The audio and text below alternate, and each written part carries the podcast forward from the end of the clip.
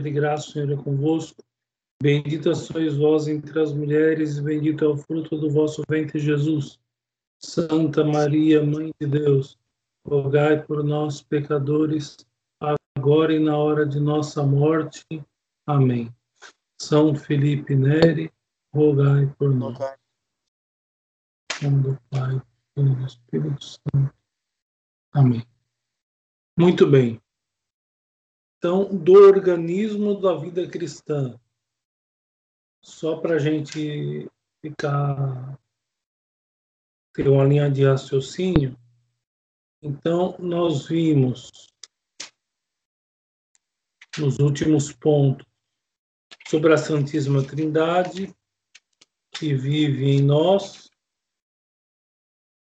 os nossos deveres para com a Santíssima Trindade que vive em nós e agora do organismo, porque, ou seja, essa convivência da Santíssima Trindade e, da, e a nossa retribuição, a nossa, a nossa parte, formam um organismo, um organismo espiritual, evidente, mas ainda assim um organismo. E como, como é, que acontece nesse organismo, como que funciona esse organismo, em que se dá esse organismo é que nós vamos ver. Com as três divinas pessoas que habitam o santuário da nossa alma, comprazem-se em a enriquecer de dons sobrenaturais, comunicam-nos uma vida semelhante à sua, a que se chama vida da graça ou vida deiforme. Então, ou seja, as divinas pessoas que habitam no santuário da nossa alma se comprazem disso. E essa complacência de Deus para conosco é, faz com que sejam nos comunicadas uma vida semelhante à vida de Deus, através da vida da graça, ou como ele chama aqui, de uma vida deiforme, ou seja, com a forma né, divina. Ora, em qualquer vida há um tríplice elemento.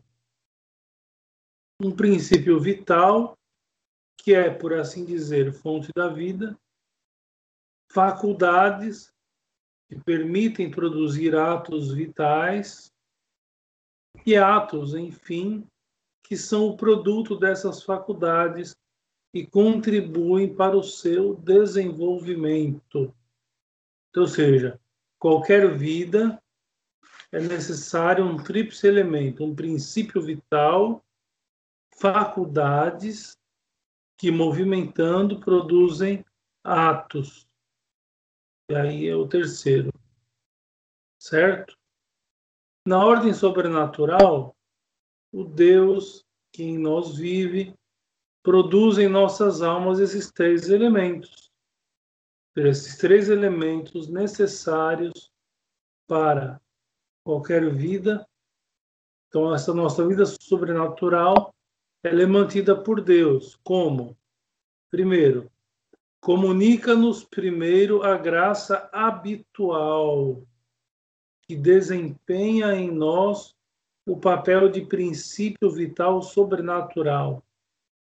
Diviniza, por assim dizer, a própria substância da nossa alma, tornando-a apta, posto e remotamente, para a visão beatífica e para os atos que a preparam. Existem atos que preparam a alma para a visão beatífica. Existe a visão beatífica em si mesma. Então, a graça habitual vai realizar em nós, vai desempenhar, desempenhar em nós este papel, ou seja, de estarmos prontos para a visão beatífica. Não é através, sobretudo, da comunicação da graça habitual. Eu não vou explicar o que é graça habitual por dois motivos. Primeiro, porque já foi dado a introdução no início sobre graça habitual. E segundo, porque daqui a pouco mais para frente ele vai explicar é, com todas as letras o que é a graça habitual. É, segundo, desta graça derivam as virtudes infusas e os dons do Espírito Santo, que aperfeiçoam as nossas faculdades e nos dão o poder imediato de praticar atos deiformes, sobrenaturais e meritórios. Ou seja, a nossa alma já é constituída de faculdades que é, são nos dadas né, quando ao, ao, Deus nos criar, nos são concedidas ao Deus nos, quando Deus nos cria. Então nós já somos é, infundidos de faculdades. A nossa alma já tem as faculdades superiores, as faculdades inferiores, enfim. Só que Deus acrescenta às nossas faculdades os dons do Espírito Santo e algumas virtudes infusas que, alimentando essas nossas faculdades, né, vão nos dar o poder imediato de praticarmos atos deiformes, sobrenaturais e meritórios. Então, seja, somente o uso das faculdades, pura e simplesmente, não faz com que nós pratiquemos atos virtuosos, atos morais, enfim. É é a ação da graça de Deus em nós, é a graça dessas virtudes infusas e os dons do Espírito Santo que, movimentando nas nossas faculdades, faz com que nós pratiquemos atos sobrenaturais, deiformes, enfim, emeritórios. E terceiro, para pôr em movimento essas faculdades, concede-nos as graças atuais, que nos iluminam a inteligência, fortificam a vontade e ajudam a praticar atos e a aumentar assim o capital da graça habitual que nos foi concedido. Então, seja, além de tudo isso, no terceiro, momento, no terceiro momento, ou seja, os atos que nós praticamos né, são marcados, então, pela concessão que Deus nos dá daquelas graças que nós chamamos de graças atuais, que aumentam o capital de graça habitual. Ou seja, a graça atual ela aumenta a graça habitual. Quando a gente, por exemplo, vai se confessar, né, e a gente já está em estado de graça, a gente vai se confessar por piedade, por exemplo, aqueles que têm o costume de confessar uma vez por semana. Não se lembra de pecado mortal, mas tem os pecados veniais, enfim. A pessoa está em estado de graça. Ela vai lá confessar. Então, o que vai acontecer no momento em que ela receber a absolvição? Ela vai receber o aumento da graça santificante. São Tomás de Aquino chamava isso de graça segunda, o aumento da graça santificante. Então, ou seja, a graça atual, ela nos ajuda no aumento da graça santificante. Esse é só um exemplo, ou seja, receber o sacramento da confissão, mesmo estado de graça. Ou seja, é um, é um, é um, é um dos tipos de graça atual. Existem muitos outros. Existem outros que são muito particulares, ou seja, a graça é, a graça atual ela pode ser uma coisa muito particular, pode ser uma coisa que Deus concede a somente algumas almas específicas, podem ser mais gerais, mas essa divisão da explicação de graça é, de graça atual e graça é, como é chama graça habitual vai haver uma explicação daqui a pouco. Bom, número 104. Continuando a leitura. Esta vida da graça, se bem que é distinta da vida natural, não lhe é simplesmente sobreposta, senão por completo a penetra, transforma e diviniza. Então, ou seja, não são duas vidas, uma sobreposta à outra. Não. É uma vida que completa, penetra, diviniza aquela vida que nós já temos, aquela vida que nós já possuímos.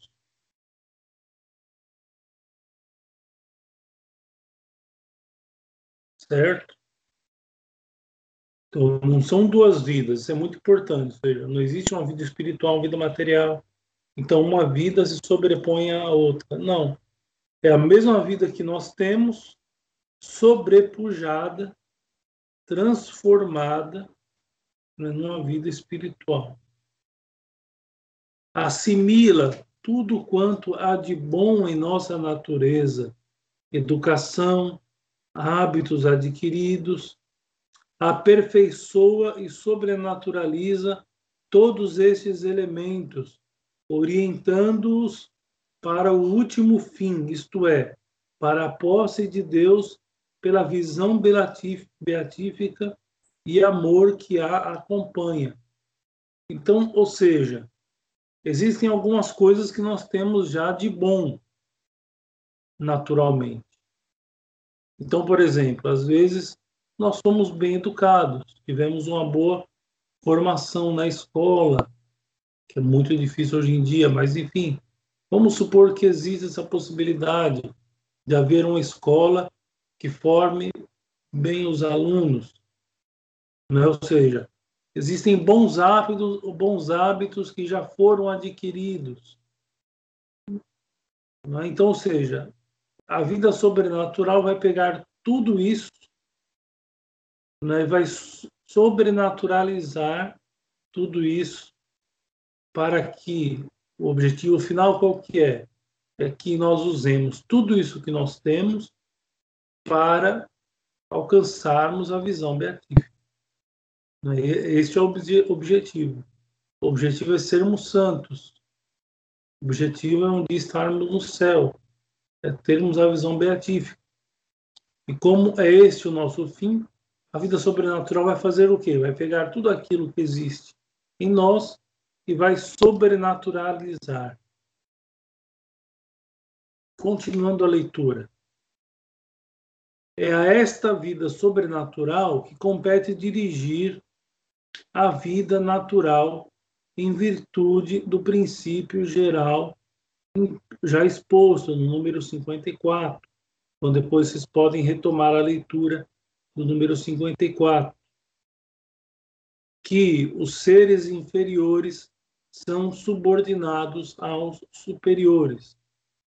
É que, na verdade, não pode durar nem desenvolver-se se não domina e conserva sob a sua influência os atos da inteligência, da vontade e das outras faculdades e com isso não destrói nem diminui a natureza, antes a exalta e aperfeiçoa. Eis o que vamos mostrar estudando sucessivamente os seus três elementos. Então, o que, que ele está dizendo aqui? É? Ele está dizendo é, que esta vida. Vou começar aqui na leitura inicial. Esta vida sobrenatural que compete dirigir a vida natural, em virtude do, do princípio geral já exposto, enfim, que os seres inferiores são subordinados aos superiores. Ou seja, existe a vida sobrenatural, que é superior, a vida natural, que é inferior à vida sobrenatural. Só que nós devemos deixar, permitir, através das nossas faculdades, que haja esse domínio da vida sobrenatural à vida natural. Porque pode acontecer o oposto. Pode ser que é, os, os maus princípios da nossa vida natural se sobrepujem à nossa vida espiritual de tal modo que nós é, tenhamos uma vida muito ruim, uma vida que não está se preparando para a vida, para a visão beatífica. E não é isso que deve acontecer. Se o nosso objetivo é a visão beatífica, nós devemos permitir, através das nossas faculdades, que haja esse controle da vida espiritual à vida material. Ou seja, aquilo que é superior deve dominar aquilo que é inferior. Ou seja, e havendo de fato, e de fato havendo esse controle, então fica fácil de colocar todas as outras coisas sobre o domínio da vida espiritual. E quando nós falamos que as coisas, as, as coisas estão sob o domínio da vida espiritual, quer dizer que elas estão sob o domínio da graça. Já que a nossa vida espiritual está permeada da graça habitual e da graça atual constantes que nós recebemos todos os dias. Certo? Continuando. E agora sim ele vai explicar a graça habitual. Deus, nosso Senhor, querendo, na sua infinita bondade, elevar-se, elevar-nos até si, na medida em que o permite a nossa fraca natureza, dá-nos um princípio, vida sobrenatural, deiforme. É a graça habitual, graça que se chama criada, por oposição à graça incriada, que consiste na habitação do Espírito Santo em nós.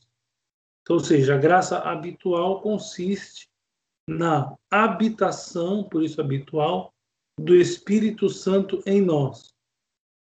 Esta graça torna-nos semelhantes a Deus e une-nos a Ele de uma maneira estreitíssima são esses dois aspectos que vamos expor. Então, existem dois aspectos que serão expostos, dando a definição tradicional e determinando com precisão a união produzida pela graça entre a nossa alma e Deus. Bom, a definição então, importante pegar esse primeiro ponto, então. Então, que a graça habitual, ela consiste na habitação do Espírito Santo em nós. Na habitação, por isso, graça habitual. Definição. Define-se ordinariamente a graça habitual, uma qualidade sobrenatural inerente à nossa alma, que nos faz participar de um modo real, formal, mas acidental da natureza e vida divina. Então, ou seja, é uma qualidade sobrenatural inerente à nossa alma. Então, ou seja, é, existe, existem vários tipos de graça habitual, mas existe uma graça habitual que nós já nascemos com ela, que é aquela predisposição para a vida, para a vida divina. Então, existe em nós já de nascimento uma predisposição à vida divina. É, pois, uma realidade da ordem sobrenatural, não, porém, substância, pois que substância nenhuma criada pode ser sobrenatural. Opa! É uma maneira de ser, um estado da alma, uma qualidade inerente à substância da nossa alma então, ou seja, não é uma. Ele está dizendo aqui. É, que não é uma substância unida à nossa substância, não. É uma maneira de ser, é um estado de alma, uma qualidade inerente então, à substância da nossa alma.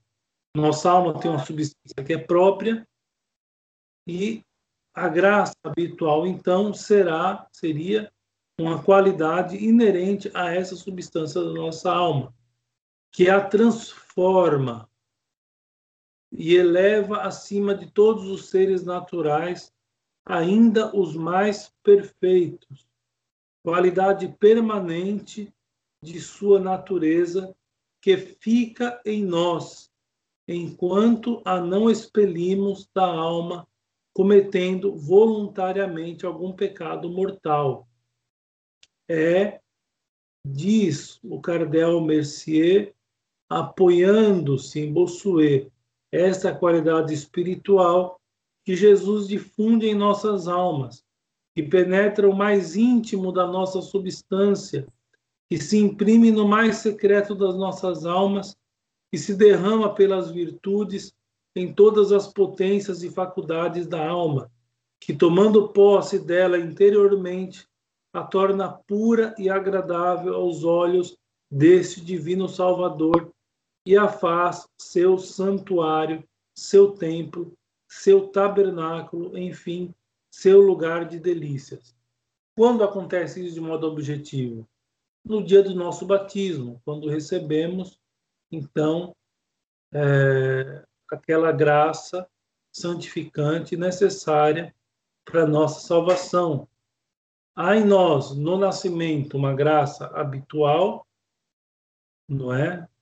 uma graça habitual, graça essa que nos intima a buscarmos sempre a Deus. Então, por exemplo, uma pessoa que não é batizada, pode-se dizer que ela possui também essa graça habitual que o ajuda né, a encontrar algum dia a Deus, mas a graça habitual de fato, aquela que nos faz entrar no reino do céu, aquela que nos dá graça santificante, nos é dado especialmente no batismo, né, e é atualizada no sacramento da confissão.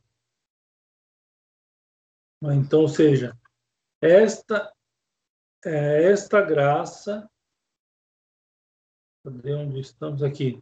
Esta graça, ela só é é, perdida quando nós cometemos um pecado mortal. Então, ou seja, é, por, é possível, então, uma vez recebida a possibilidade da vida eterna, é possível nós perdermos essa possibilidade? Sim, através do pecado mortal.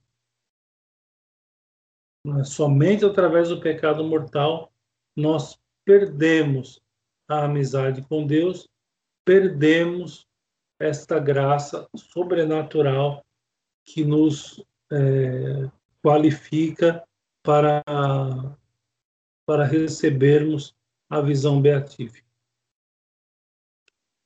Esta qualidade torna-nos, segundo a enérgica expressão de São Pedro, participantes da natureza divina divine consortes nature, seja, expressão de São Pedro, ou seja, essa qualidade, ou seja, essa a graça é, é, da graça habitual, da graça santificante, essa graça nos torna participantes da natureza divina, segundo o próprio São Pedro. Faz-nos entrar, diz São Paulo, em comunicação com o Espírito Santo, comunicatio Santi Spiritus, em sociedade com o Pai e o Filho, a junta São João. É claro que não nos faz iguais a Deus, e nós já vimos isso várias vezes, e veja que o Tanquerê ele faz questão de insistir neste ponto, né, porque é, não é difícil, estudando a cética e mística, é, nós é, não cairmos num panteísmo exacerbado. Então, ou seja, já que nós somos semelhantes a Deus, nós somos como deuses. Então, vamos agir como deuses. Não. Não nos torna semelhantes a Deus, mas unicamente deiformes. Deiformes. Não nos faz iguais a Deus, mas deiformes, semelhantes a Deus apenas. Ou seja, nós estamos aqui, Deus está lá. Então existe uma semelhança entre este ser e aquele ser, não igualdade. Dá-nos não a vida divina em si mesma, que é essencialmente incomunicável. A vida divina é, in, é essencialmente incomunicável. Se não nos é dado uma vida semelhante à de Deus,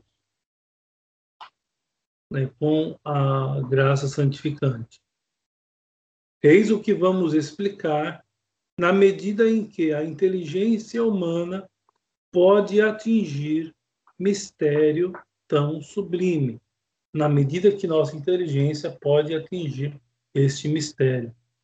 É, alguns de nós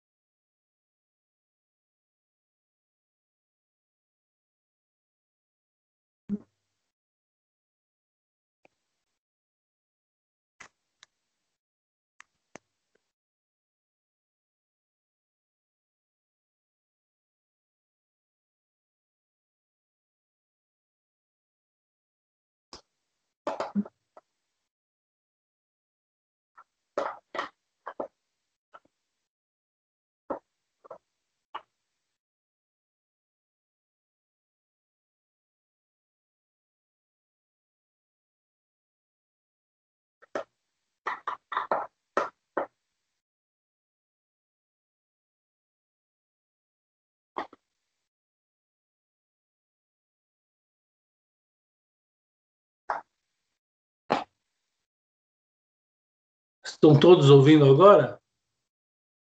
Já estava ouvindo antes, padre. É, é só a imagem que ela ficou é, virada, né? Tá porta, padre. É. Entendi, porque apareceu uma, uma mensagem aqui.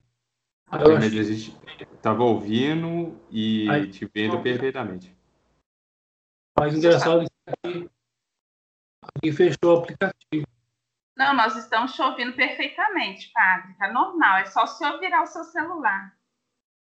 Mas está virado, assim, normal. Não, vira a câmera. Isso. Agora sim, perfeito, tá.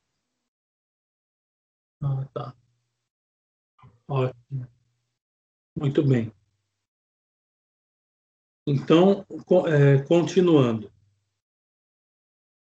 Então, vê, é, só para repetir, né? então vejam a preocupação que o tanque retende frequentemente, né? não é a primeira vez, várias vezes ele repete isso, não nos torna, a vida santificante, a vida da graça, não nos torna iguais a Deus, mas semelhantes a Ele, deiformes.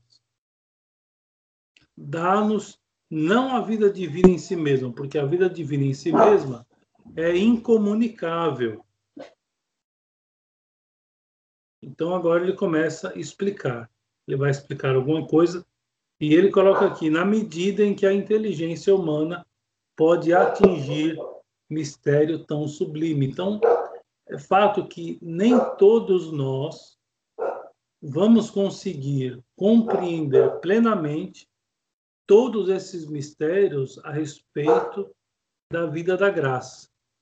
Ou seja, nem, nem todos nós teremos a graça de compreender é, estas coisas referentes à vida da graça. Mas, mas, naquilo que nós não compreendemos inicialmente, ou seja, aquilo que inicialmente nós não conseguimos compreender, mesmo que se tenha nos explicado, como está acontecendo agora, ou seja, eu estou explicando a vocês, e aí vocês é, estão me ouvindo, e pode ser que alguma coisa não entre, não seja, não, seja, não haja compreensão é, intelectual a respeito de, tal, de tal coisa. Não tem problema. Ou seja, naquilo que nós não compreendemos, né, nós devemos, com humildade, é, com submissão, devemos simplesmente com, contemplar uma graça tão magnífica como essa. Ou seja, saber que Deus, que está em nós, se comunica conosco, nos dá graça, nos dá a graça habitual, a graça atual com frequência, nos dá a possibilidade da vida eterna, da graça santificante, e nós nem sempre retribuímos a graça, a graça tão sublime. Ou seja, quando não há compreensão, cabe da nossa parte a contemplação dessas verdades né, que nos são reveladas. Então, ele explica aqui. A vida própria de Deus. Então, aqui ele vai falar da vida de Deus. A vida própria de Deus é ver-se a si mesmo diretamente e amar-se infinitamente. Então, ou seja, Deus, ele vê, ele se vê e se ama infinitamente. É um círculo. É um círculo. Criatura alguma, por mais perfeita que se suponha, pode por si mesma contemplar a essência divina que, segundo São Paulo, habita uma luz inacessível. Mas Deus, por um privilégio inteiramente gratuito, chama o homem a contemplar essa divina essência no céu. E como este por si mesmo é disso incapaz, Deus eleva, dilata, fortifica-lhe a inteligência pelo lume da glória. Então, diz-nos São João, seremos semelhantes a Deus, porque o veremos como ele é em si mesmo. É claro que isto não acontecerá nesta vida, mas na outra. Ou seja, somente quando nós partirmos para a eternidade é que poderemos ver Deus face a face. Aqui na Terra, nós temos a, nós podemos ter apenas um vislumbre daquilo que veremos no céu. Veremos, acrescenta São Paulo, não já através do espelho das criaturas, senão face a face, sem intermédio, sem nuvem, com uma claridade luminosa. E assim participaremos, se bem que de modo finito, da vida própria de Deus, pois que o conheceremos como ele se conhece e o amaremos como ele se ama a si mesmo. Então, isso quando nós estivermos junto com ele no paraíso. Isso é a retratação da visão beatífica. O que os teólogos explicam dizendo que a essência divina virá unir-se ao mais íntimo da nossa alma e nos servirá de espécie impressa para nos permitir vê-la sem intermédio algum criado, sem imagem alguma. Por que disse isso? Porque até este momento nós precisamos de imagens, nós precisamos de intermeios para conseguir compreender a visão beatífica. Esse intermeio pode ser, por exemplo, uma aula como essa que nós estamos tendo agora. Pode ser a contemplação pura da natureza. Pode ser a contemplação de algum dos mistérios, não é da, da fé. A, a contemplação, por exemplo, da Santa Eucaristia. Ou, alguns dias atrás, né, participamos da festa do Natal, ou da, da, da contemplação do nascimento do menino Jesus. Enfim, nós precisamos de algum espelho, de algum intermédio. Só que vai chegar um tempo, seja, quando nós estivermos no paraíso, em que nós não necessitaremos deste intermédio. Isso é, se nós morrermos em estado de graça santificante. Aqui está a grande questão. Ora, a graça habitual é já uma preparação para a visão beatífica. E como um antegosto, é como um antegosto deste favor. É um botão que já contém flor. Se bem que esta não haja de desabrochar, senão mais tarde. É, pois, do mesmo gênero que a própria visão beatífica e participa da mesma natureza. Ou seja, embora aquilo que nós temos aqui não seja ainda a visão beatífica é, como deve ser, a visão plena de Deus, é, a visão sem espelhos, como diz São Paulo, ainda assim a visão que nós temos nessa terra, ainda assim também já é visão beatífica. As contemplações que nós fazemos, a oração, se nós fazemos bem feita, é, as meditações, se nós a fazermos, se nós a fizermos bem feitas. Então, ou seja, tudo isso já é preparação para aquela visão beatífica. E nós podemos dizer que já é visão beatífica, mesmo não sendo plena, mesmo não sendo completa ainda. Tentemos uma comparação, por imperfeita que seja. Eu posso conhecer um artista de três maneiras: pelo estudo das suas obras, pelo retrato que dele me traça um dos seus amigos íntimos, enfim, pelas relações diretas que tenho com ele. O primeiro desses conhecimentos é o que temos de Deus pela vista de suas obras, conhecimento indutivo, bem imperfeito, pois que as obras, apesar de manifestarem a sua sabedoria e poder nada me dizem da sua vida interior. O segundo corresponde bastante bem ao conhecimento que nos dá a fé, fundado no testemunho dos escritores sagrados e, sobretudo, no do Filho de Deus.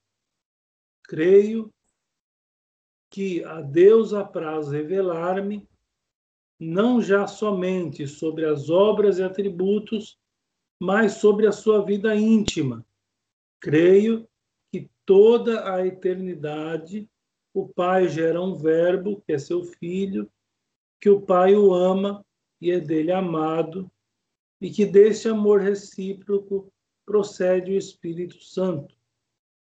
Certo que eu não compreendo, não vejo sobretudo, mas creio com certeza inabalável, e esta fé faz-me participar por modo velado e obscuro, mais real do conhecimento que Deus tem de si mesmo, só mais tarde, pela visão beatífica, é que se realizará o terceiro modo de conhecimento, com o exemplo que ele deu do artista. Vê-se, porém, sem dificuldade, que o segundo é, em substância, da mesma natureza que esse último, e sem dúvida muito superior ao conhecimento racional. Ou seja, esse conhecimento que nós temos através do testemunho. Então, ou seja, é, ele dá aqui três modos de conhecimento, não é? De um artista, pelo estudo das suas obras, e aí ele faz o exemplo depois com Deus. Então, ou seja, quando nós olhamos a obra da criação, nós conseguimos chegar a Deus, mas não na intimidade dele. O segundo modo, ou seja, que é, é pela, pelo retrato que os seus amigos mostram, os amigos do pintor, né, ou do artista mostram. Enfim, este, ele diz aqui, é o é igual, é, vamos dizer assim, semelhante ao último grau, que é o conhecimento pleno. Porque, pelo testemunho que nós temos de nosso Senhor Jesus Cristo, através dos evangelistas, por esse testemunho, nós já entramos na intimidade de Deus. Deus nos faz revelar a sua intimidade né, através do testemunho né, dos apóstolos que conviveram com nosso Senhor, que estiveram ali com Ele o tempo todo. Esta participação da vida divina é tão simplesmente virtual, se não formal. Uma participação virtual não nos faz possuir uma qualidade de maneira diversa daquela que se encontra na causa principal. Assim, a razão é uma participação virtual da inteligência divina, porque nos faz conhecer a verdade, mas de modo bem diferente do conhecimento que dela tem Deus. Não assim a visão beatífica, e guardada toda a proporção, a fé, estas fazem-nos conhecer a Deus como ele se conhece a si mesmo, não sem dúvida no mesmo grau, mas da mesma maneira. Então, ou seja, ele fala aqui de uma participação virtual, não é? Ou seja, enquanto nós não temos ainda a visão beatífica, plenamente, mas através do testemunho, do testemunho que nos deram os evangelistas, por exemplo, nós já temos ali um conhecimento que não seja perfeito e não é, não é, mas é já um conhecimento completo daquilo que Deus quis revelar-nos. Esta participação não é substancial, senão acidental. Assim se distingue a geração do Verbo, que recebe toda a substância do Pai, bem como da união hipostática, que é uma união substancial da natureza humana e da natureza divina na única pessoa do Verbo. Nós efetivamente conservamos a nossa personalidade e a nossa união com Deus não é substancial. É esta a doutrina de São Tomás. Ou seja, a união é, hipostática é substancial. O verbo é, substancialmente é substancialmente igual a Deus Pai e a Deus Espírito Santo. O que não acontece conosco. Então, ou seja, nós continuamos com a nossa natureza humana.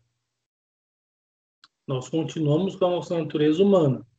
O que a vida da graça faz é, é vamos dizer assim, aumentar em nós as possibilidades de incentivando-nos na vida de virtude, sermos capazes de um dia contemplarmos Deus face a face. Sendo a graça muito superior à natureza humana, não pode ser nenhuma substância, nem a forma substancial da alma. Não pode ser senão a sua forma acidental. Então, ou seja, é, uma, é um acidente que a alma recebe. É uma qualidade, é um acidente. E para explicar o seu pensamento, acrescenta aqui esta é, é, acrescenta o que está substancialmente em Deus nos é dado acidentalmente e nos faz participar da sua divina bondade. Então, seja, aquilo que está em Deus substancialmente está em nós acidentalmente. E isso que está em nós acidentalmente nos faz participar da, da vida divina. Com estas restrições, evita-se o cair no panteísmo. Veja, mais uma vez, a preocupação dele. Evita-se o cair no panteísmo e forma-se, não obstante, uma ideia altíssima da graça que nos aparece como uma divina semelhança impressa por Deus em nossa alma, ou seja, é algo grandioso que acontece. É algo grandioso. Então, ou seja, o fato de Deus vir até nós, nos dar a graça habitual, nos dar, nos dar ainda as graças atuais, corriqueiras, no dia a dia, para nos fazer é, permanecer na virtude, tudo isso é muito grande. Né? E se nós tivéssemos a capacidade de olhar com os nossos olhos corporais estas realidades, é, certamente seria motivo de, de pavor para nós. É tão grande, tão grande é essa situação. Mas, mas nós não viramos deuses. É muito grande o que acontece. Ainda assim, é a graça de Deus né, que participa em nós. Agora nós temos 11 50.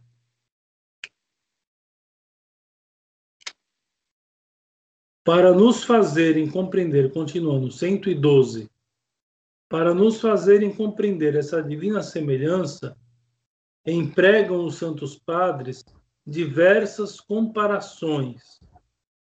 A nossa alma, dizem, é uma imagem viva da Santíssima Trindade, uma espécie de retrato em miniatura, pois que o próprio Espírito Santo se vem imprimir em nós como um sinete sobre cera branda e assim nela deixa a sua divina semelhança. Daqui concluem que a alma, em estado de graça, é de uma beleza arrebatadora, pois que o artista que nela pinta esta imagem é infinitamente perfeito, visto ser o próprio Deus. Tem, alguma, tem uma visão de um santo ou uma santa, agora eu não me recordo, né, que ela dizia assim, é uma santa.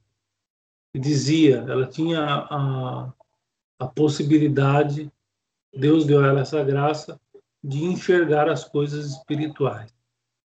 E ela dizia que se fosse dado a nós a possibilidade de vermos uma alma em estado de graça, nós teríamos a tentação de adorá-la.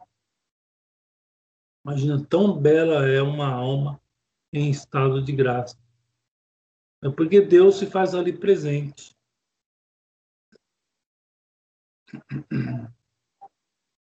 É, continuando.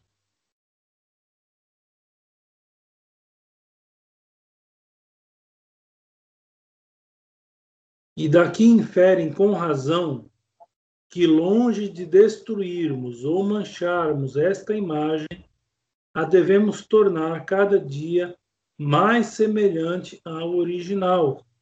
Ou então, comparam ainda a nossa alma a estes corpos transparentes que, recebendo a luz do sol, são como penetrados por ele e adquirem o brilho, um brilho incomparável que em seguida difundem em torno. Assim a nossa alma, semelhante a um globo de cristal iluminado pelo sol, recebe a luz divina, resplandece com vivíssimo clarão e o reflete sobre os objetos que a rodeiam. E esse reflexo não é só de claridade, como também de calor. Eu estava vendo uma reportagem né, esses dias no YouTube de um prédio que foi construído, um prédio todo de vidro, foi aqui em algum lugar do Brasil, eu não me lembro onde, e um determinado local da rua, em determinado horário do dia, ficou insuportável a ponto de eles fizeram lá uma experiência, colocaram um ovo quebrado dentro de uma frigideira e o ovo fritou, né? ou seja, o, o, o sol refletindo no vidro e transmitindo não só a luminosidade, como também o calor. Então ele dá esse exemplo da nossa alma. Então, ou seja, a nossa alma, né, que recebe a presença de Deus, ela ilumina com a mesma presença né, todos que estão à sua volta. É claro que, e aí o conselho aqui que ele deu, é necessário que nós mantenhamos isso. Nós devemos incentivar é, esta presença de Deus em nós. Como?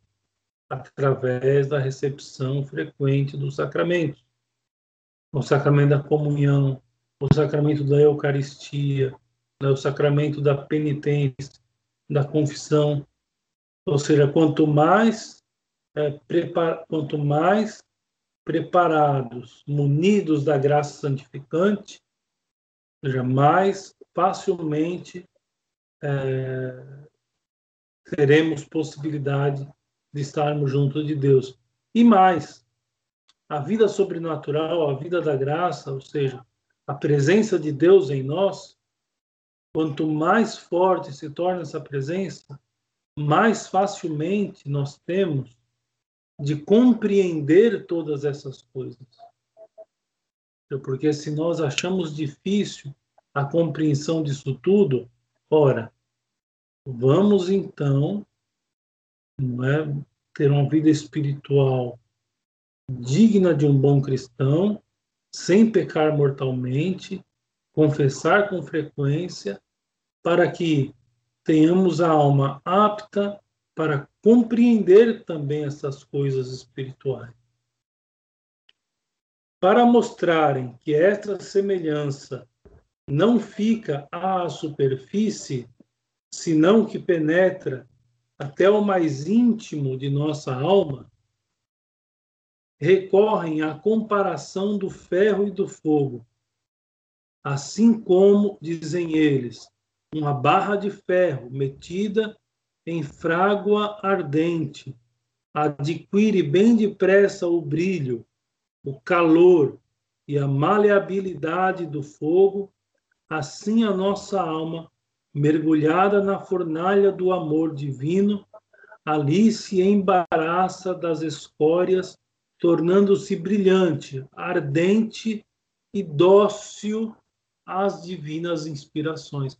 Então, esse exemplo do ferro no fogo é, é, é mais interessante, porque quando o ferro entra em contato com o fogo, ele fica não só brilhante, mas ele fica maleável. Então, ou seja, se nós queremos que é, sejam, sejam impressas em nós toda essa sabedoria divina, essas coisas que nós gostaríamos de compreender, mas no momento não compreendemos, então deixemos como ferro no fogo, deixemos a nossa alma ali, parada, em estado de graça, frequente, habituada às coisas espirituais. Né? E assim a nossa alma ficará dócil às divinas inspirações.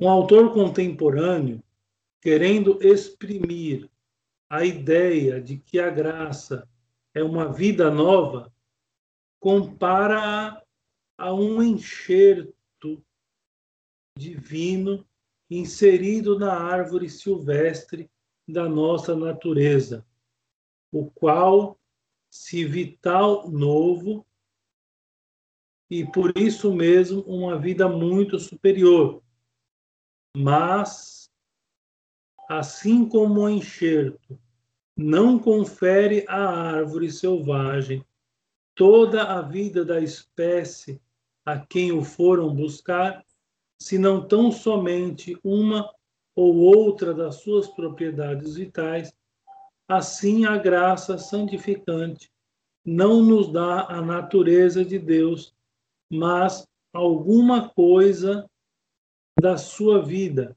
que constitui para nós uma vida nova. Participamos, pois, da vida divina, mas não possuímos na sua plenitude. Essa divina semelhança prepara, evidentemente, a nossa alma para uma união muito íntima, muito mais íntima com a adorável Trindade que nela habita. Ou seja, a Santíssima Trindade que habita na nossa alma hoje em dia nos espera um dia a contemplarmos, a, a contemplarmos um dia no céu, quando nós partirmos desta vida ou quando nosso Senhor vier pela segunda vez. Existem essas duas possibilidades. Ou nós morremos, partimos dessa vida, e aí seremos julgados, e estando em estado de graça, poderemos contemplar Deus face a face, né? ou Deus nos livre, morrermos em, em estado de pecado mortal né, e não merecermos essa visão beatífica. Deus nos livre disso, Deus nos livre desse terror, mas tudo isso, ou seja, a vida espiritual, essa, essa, essa amálgama, amálgama da vida divina com a nossa vida, com a nossa, com a nossa vida espiritual, prepara-nos para a vida da graça maior, que é a visão beatífica. E para isso devemos nos preparar sempre. Então, que Deus nos dê a graça de estarmos sempre prontos, em estado de graça, né, para, para a morte ou para a segunda vinda do nosso Senhor Jesus Cristo. Alguma pergunta? Eu tenho uma, padre. Duas. Bom, é, boa noite. Se a, se a visão beatífica é a capacidade que nós teremos de, no céu, de contemplar a essência divina, e se a graça habitual é uma preparação para essa mesma visão beatífica, e como o senhor disse, é um vislumbre é, de Deus, é, a, felicidade dentro do conceito católico seria essa visão beatífica? Isso. Ser feliz? Isso, ser um feliz. católico. É isso? O católico, ser feliz é, é, ver a Deus face a face um dia. E nesta terra, é, ser feliz isso. significa manter o estado de graça. Então, só é feliz nessa vida quem mantém o estado de graça o, a graça habitual que nos prepara para essa visão beatífica, no 103, fala aqui que dela derivam as virtudes infusas, 103b.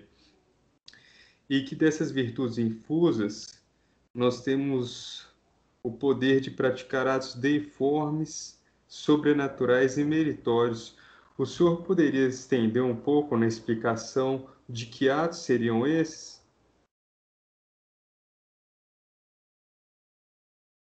Dessa graça deviam as virtudes infusas e os dons do Espírito Santo que aperfeiçoam atos da reforma sobrenaturais meritórios. Sim, é, são as virtudes, não é? São as virtudes. Essas práticas, esses atos aqui, são as virtudes, né? como, por exemplo, a paciência, a bondade, uhum. a benignidade, a mansidão. Esses atos são as virtudes, são as próprias virtudes.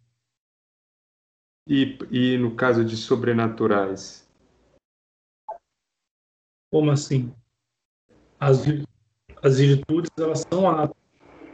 É, embora sejam hum. materiais, porque é, são visíveis, uhum. eles, são, eles são atos espirituais. Ah, ok. Certo? Tá ok. Obrigado, padre. Imagina. Padre, padre. Fabiano, tem uma pergunta, está no 113 é, quando fala que a comparação do ferro e do fogo em relação à alma é uma metáfora. Aí minha pergunta é assim, é, essa purificação da alma, como é como que Deus faz a purificação desta alma e como essa alma responde a esse chamado de Deus? Essa metáfora do ferro e do fogo é muito interessante, porque em determinado momento, né, para que o ferro fique mais maleável é, depois de, de, estar junto ao fogo, o ferro ele leva pancadas. É? Então, por isso que eu acho muito interessante essa essa metáfora da, do, do ferro. E de fato, né, a mortificação é um dos meios de preparação né, da, nossa, da, da nossa alma para a vida virtuosa, né, para, para um dia chegarmos à, vida, à visão beatífica. A mortificação, a penitência, né, nos prepara também. Pegando esse exemplo, né, né essa metáfora do ferro e do fogo. Respondido. Padre. Não, só concluindo aqui, padre. Então, essas tribulações, as tentações, as perdas, isso tudo faz parte de uma mortificação? Tudo isso, tudo isso é, pode ser encarado por nós como mortificação ou pode não ser. Isso vai depender da nossa vida espiritual. Então, ou seja, nós estamos em condições, a nossa vida espiritual está em condições de é, compreender determinada situação como sendo uma aprovação divina, deveria sempre estar. Porque o, o, que vem, o que vem ao contrário disso é a desvirtude. É, por exemplo, é a impaciência, é a raiva, então, se nós, por um exemplo claro, claro né? Um exemplo bem, bem simples e claro. No trabalho, por exemplo, então uma pessoa lá que nos provoca. Então, nós podemos enxergar essas provocações como sendo provações de Deus. É? Ou seja, como Jó, por exemplo. Então, nós enxergamos ali como provações divinas. Porque se nós não enxergarmos assim, o que virá? Virá raiva às pessoas que estão nos provocando. Virá o rancor. Entendeu? Então, ou seja, o melhor qualquer. O melhor é que a nossa vida espiritual esteja sempre disposta a enxergar a provação em todas essas dificuldades que surgem na nossa vida. Compreendi. Tá Respondi. bom? Respondi. Mais alguma pergunta? Não, eu, eu, eu, padre, eu de só complementar assim, se você assim, tá fazendo com a Fabiana. Eu tô falando? Eu sou a Melissa, desculpa. Tá? Oi, É, então, as pancadas, é, então, é tipo assim, você falou, né, que o ferro, né, vai derretendo, que aí é, leva algumas pancadas. Então, essas pancadas, elas seriam as provações. Um exemplo que será que é isso? Tipo assim, é, sei lá, é humil, humildade, né? É, a gente precisa ser mais humilde. Aceitar a humilhação, a gente é humilhado. Então seria a pancada, ser humilhado. Aceitar a humilhação é o caminho de desenvolver essa virtude. Da humildade. caso, Correto. todas, é, então essas seriam as provações, né? Tá, seriam graças. Correto. Agora, é claro, é, nós somos frágeis, nós somos fracos, e para nós conseguir, para nós conseguirmos é, termos uma vida espiritual cada vez mais ativa e proveitosa, Deus ainda nos envia as graças atuais. Então, aquelas graças atuais porque são atualizadas. Ou seja, Deus é bom conosco.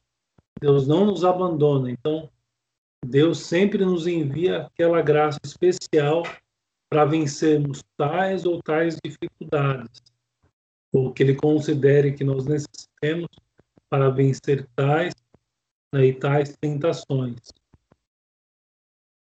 Então, ou seja, Deus é tão bom conosco que não só nos deu a graça habitual, como também nos dá frequentemente graças atuais. Então não adianta dizermos que estamos sozinhos nessa luta.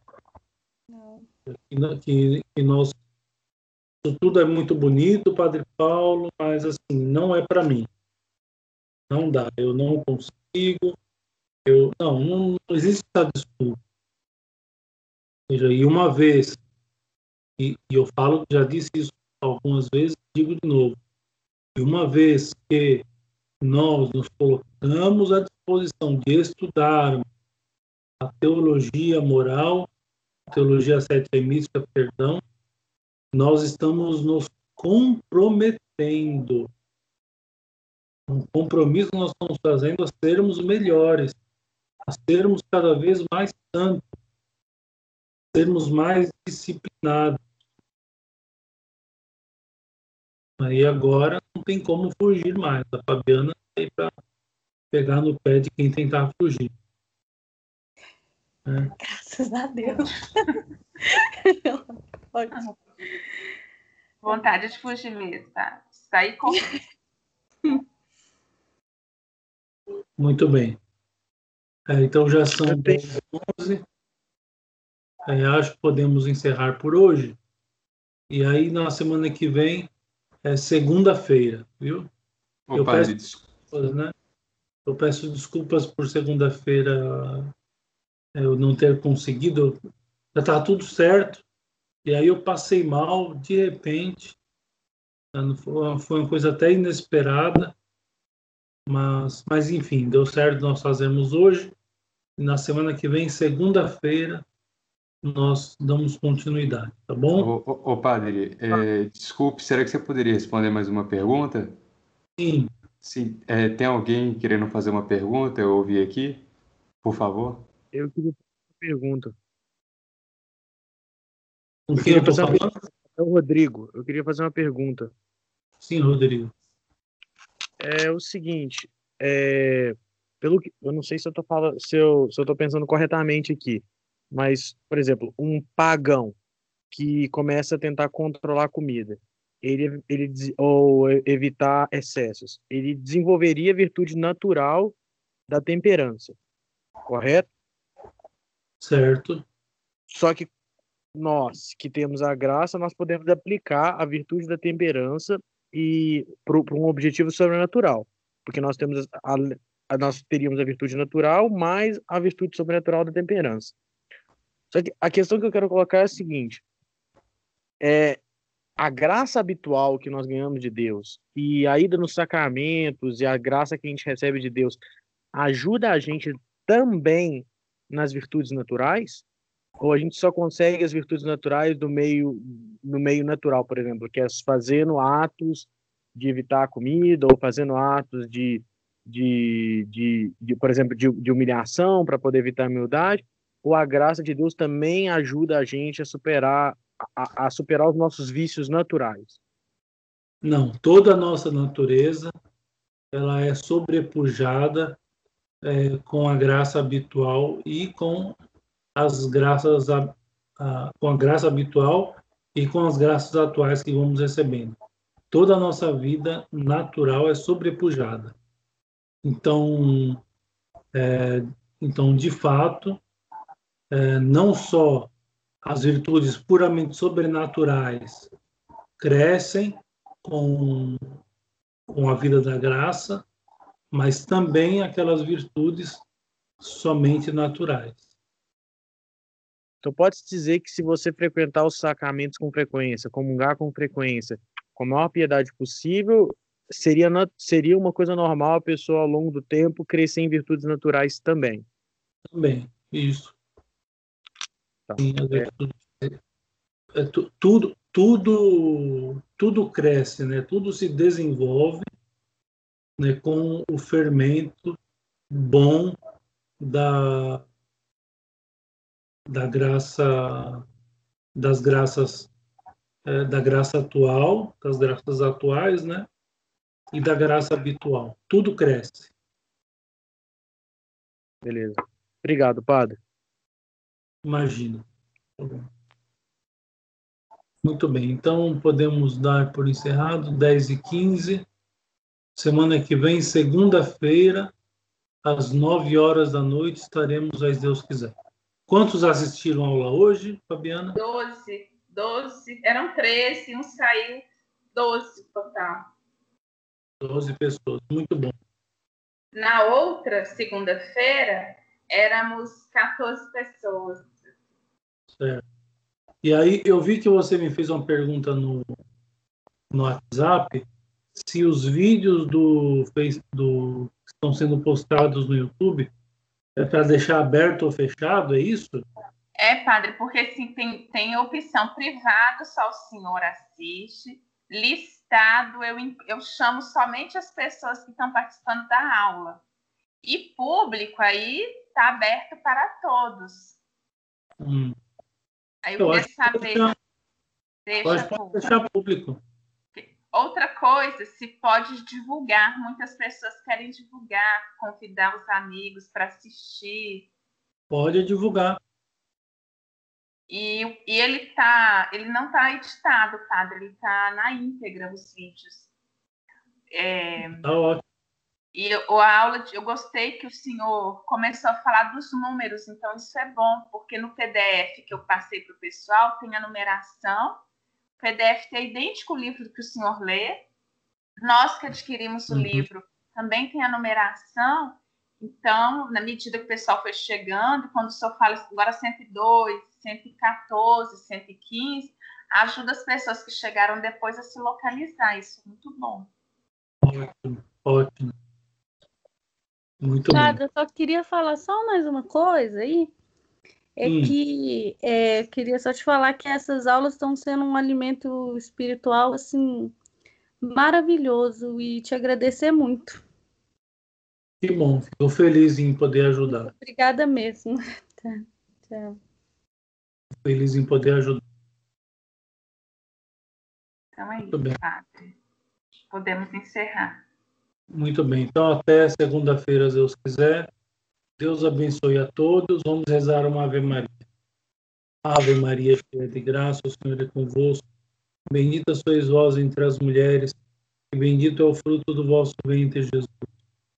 Santa Maria, Maria Mãe de Deus, rogai pecadores, agora morte. Amém. Epinere, rogai por nós.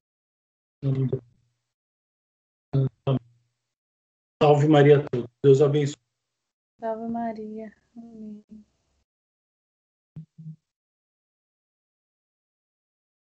Ô, Fabiana.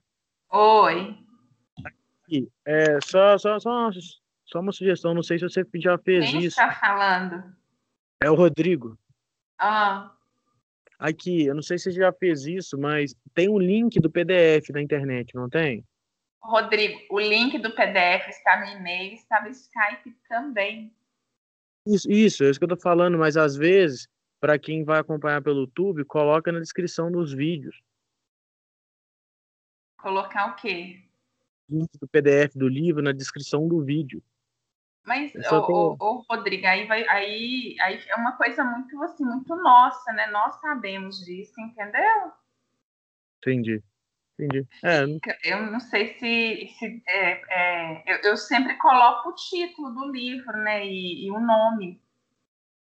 É, é melhor não. Não, tem questão de direito autoral, você tem que ter certeza que não vai, você não pode fazer isso, não. É, você tem que ter a questão de direito é, autoral. Divulgando. Eu mando no e-mail porque eu sei para quem eu estou mandando e tudo. E, e é muito eu baixei da Alexandria Católica. Não, o né? Tanqueray não tem problema divulgar, só que é, o que você está pedindo é que ela divulgue a tradução. A tradução ela é do século XX aqui agora. A questão da, do direito autoral são 70 anos. Tem que ver a data. O Tanqueray é, em francês não tenho interesse de colocar essas coisas no canal, não. Entendeu? Assim, que é, muito, é muito sério direitos autorais. Então, prefiro ficar só entre nós.